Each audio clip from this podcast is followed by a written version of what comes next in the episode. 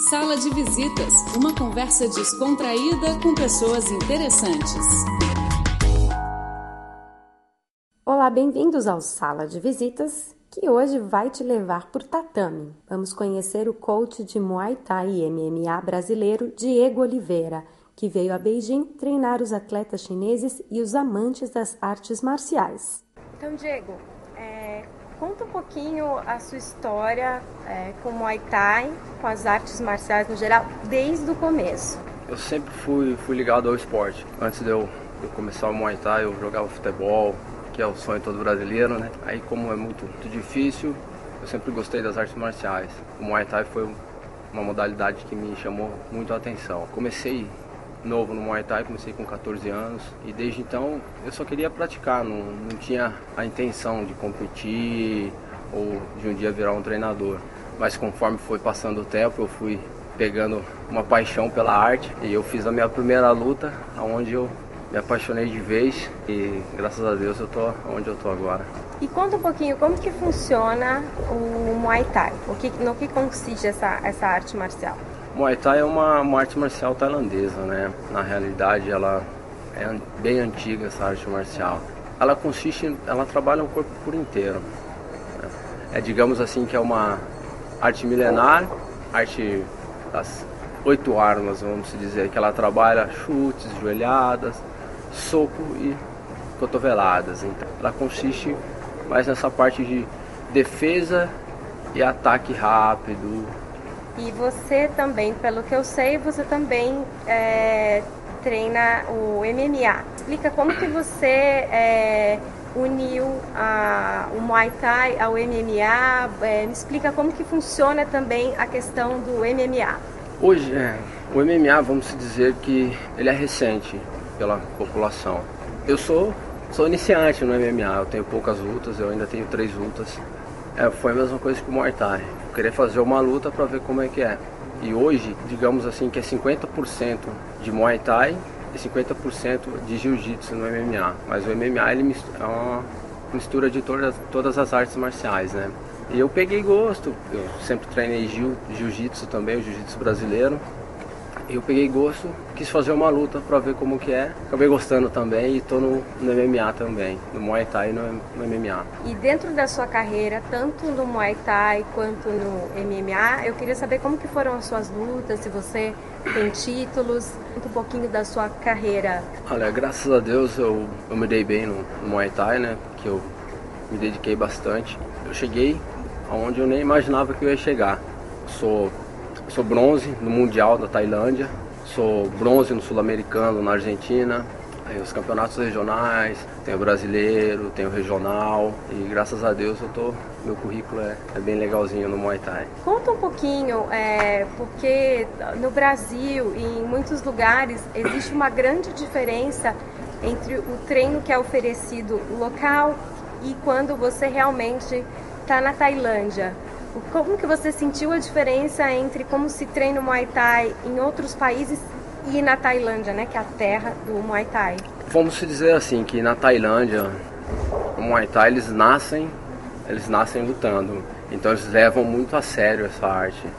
Eles começam a lutar muito cedo.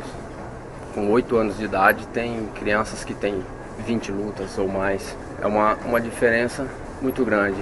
No mundo em si, tem duas formas do Muay Thai. Tem o Muay Thai Fitness, vamos dizer assim, que hoje, né, conhecido no Brasil como Muay Thai Fitness, que está pela saúde, pela perda de peso e essas coisas, pelo bem-estar.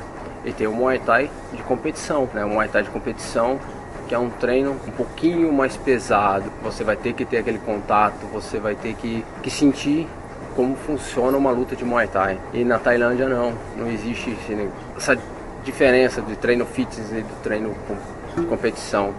Lá eles treinam para competição desde cedo. Como que você vê a popularização do Muay Thai no, no Brasil e no mundo? Bom, hoje, hoje em dia cresceu muito, muito, mas muito mesmo.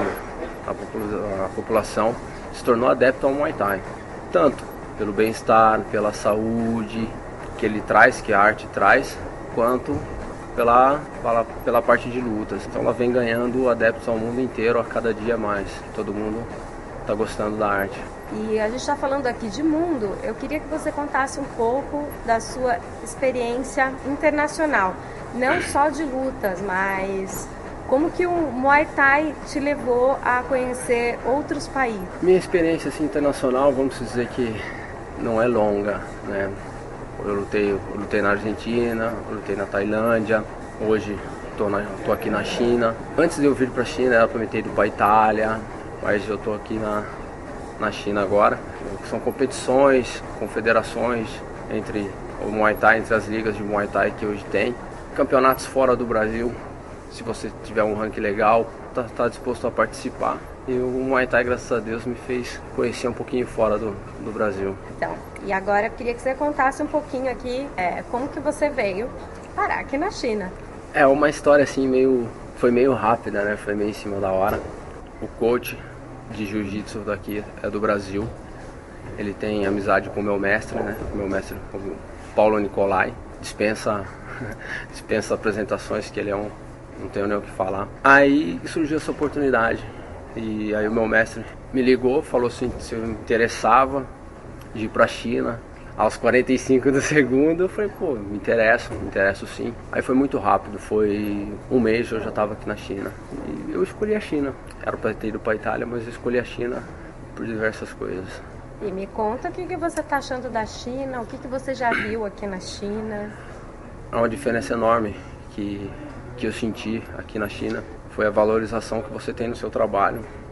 Né? Infelizmente, no Brasil, na minha área, que é na área da arte marcial, não chega a ter tanto essa valorização que eu senti que eu tenho aqui na China. Então, para mim está sendo uma experiência maravilhosa. Estou gostando muito.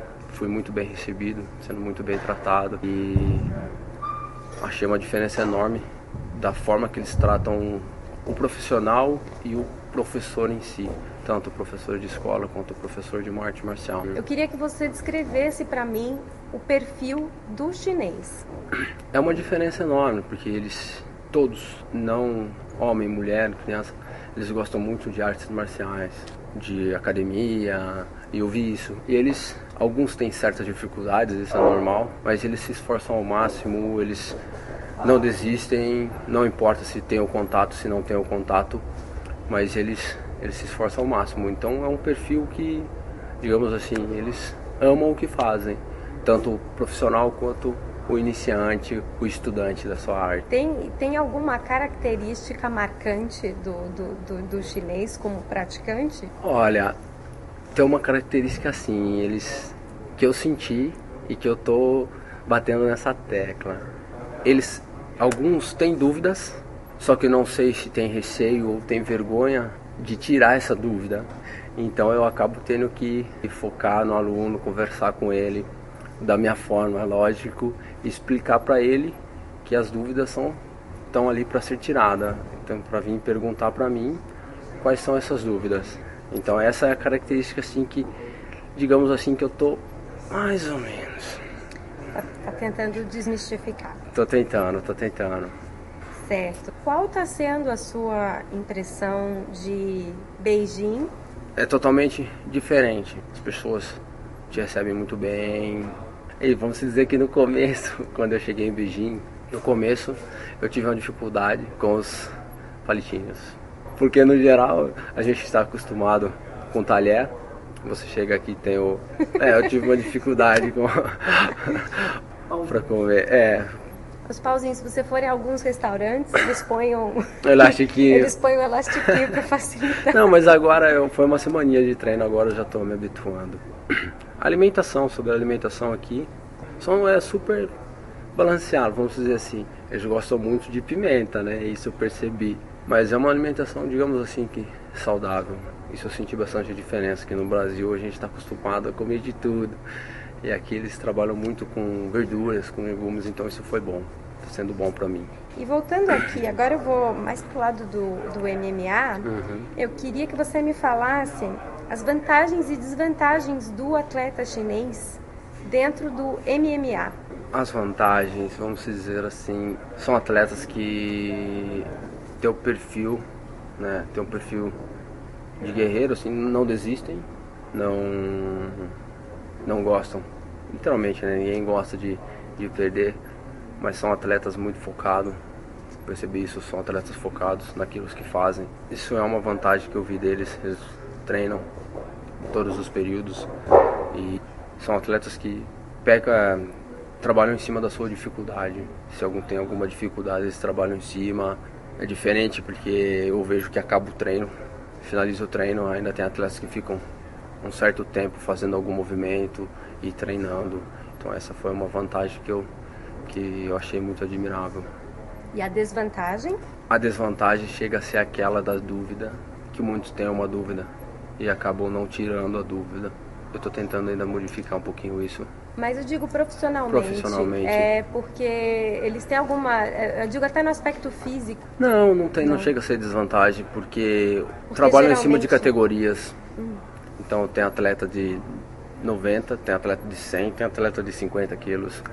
Então cada um trabalha na sua categoria. Então não chega a ser uma desvantagem, porque quando for ter a a competição, eles vão trabalhar de acordo com um atleta do mesmo, do mesmo peso, então não chega a ser uma desvantagem. É, conta um pouquinho da sua rotina como atleta. Como atleta, eu acordo entre 6 e meia 7 horas da manhã, tomo um cafezinho reforçado, né, tomo um leite, um iogurte com aveia, uma fruta, um pãozinho para dar uma reforçada. Aí quando é umas 9 e meia mais ou menos eu treino, eu faço o treino de MMA ou uma preparação física. Saio para almoçar por volta da meio-dia. Aí, por enquanto, ainda estou experimentando a culinária da China. E como eu não tenho nenhuma competição marcada, então meu almoço, digamos que é um pouquinho reforçado. Aí à tarde, três horas, tem o treino de Muay Thai profissional. E eu acabo meio que treinando junto. Finalizo o treino 5, 5 e 20 mais ou menos. Quando dá umas 7, 8 horas eu estou jantando normal. Quando não estou jantando, aí eu estou treinando jiu-jitsu. Aí eu treino jiu-jitsu, finalizando o jiu-jitsu eu vou jantar. Então acaba sendo a minha rotina. Aí quando eu tenho competições marcadas, digamos que aumenta o ritmo de treino e a alimentação se torna balanceada entre almoço e jantar, acaba se tornando balanceada. Mas o café da manhã não tem o que fazer, tem que ser reforçado. Perfeito. E o que você gosta de fazer nas suas horas livres? Minhas horas livres, por enquanto ainda estou conhecendo, né, refazendo umas amizades. Mas eu gosto de sair, conhecer novos lugares, ir para um barzinho, conversar, dançar. Brasileiro gosta de dançar, não tem o que fazer. Dançar, conversar, jogar a conversa fora. Mas as minhas horas livres é passear e encontrar os amigos. Que dicas você daria é, para um treinador brasileiro ou de qualquer outra nacionalidade vem aqui para a China? Quais são as dicas? Quais são as dicas? Pelo pouco tempo que eu estou aqui, eu indicaria para eles virem, se eles tivessem oportunidade, para eles virem, conseguirem colocar o seu trabalho em prática aqui na China. Se eles tiverem essa oportunidade como eu tive, é uma, uma dica que eu daria. Podem vir, que vão ser super bem tratados, vão ser super bem recebidos e terem seu trabalho valorizado. E para e para finalizar aqui, é, que dica você dá? Agora não é agora não é para instrutores ou nada. É, eu queria que você desse uma dica para quem quer se dar bem no, eu, vou, eu não vou dizer nos esportes no geral, mas nas artes marciais. Eu acho que desde o, desde as técnicas, dedicação, mas principalmente os princípios. Olha, a primeira dica que eu dou, que é essencial, é respeitar o seu treinador e respeitar o seu mestre. Isso é fundamental. A partir do momento que você consegue ter isso em você, que é respeitar o seu treinador, respeitar o seu mestre e ter, né, ter força de vontade naquilo que você está fazendo. Cada treino, cada luta, sempre ser dedicado naquilo que você faz, você vai chegar onde você precisa. Beleza. E o Sala de Visitas de hoje fica por aqui. Obrigada pela sintonia. Até a próxima. Tchau, tchau.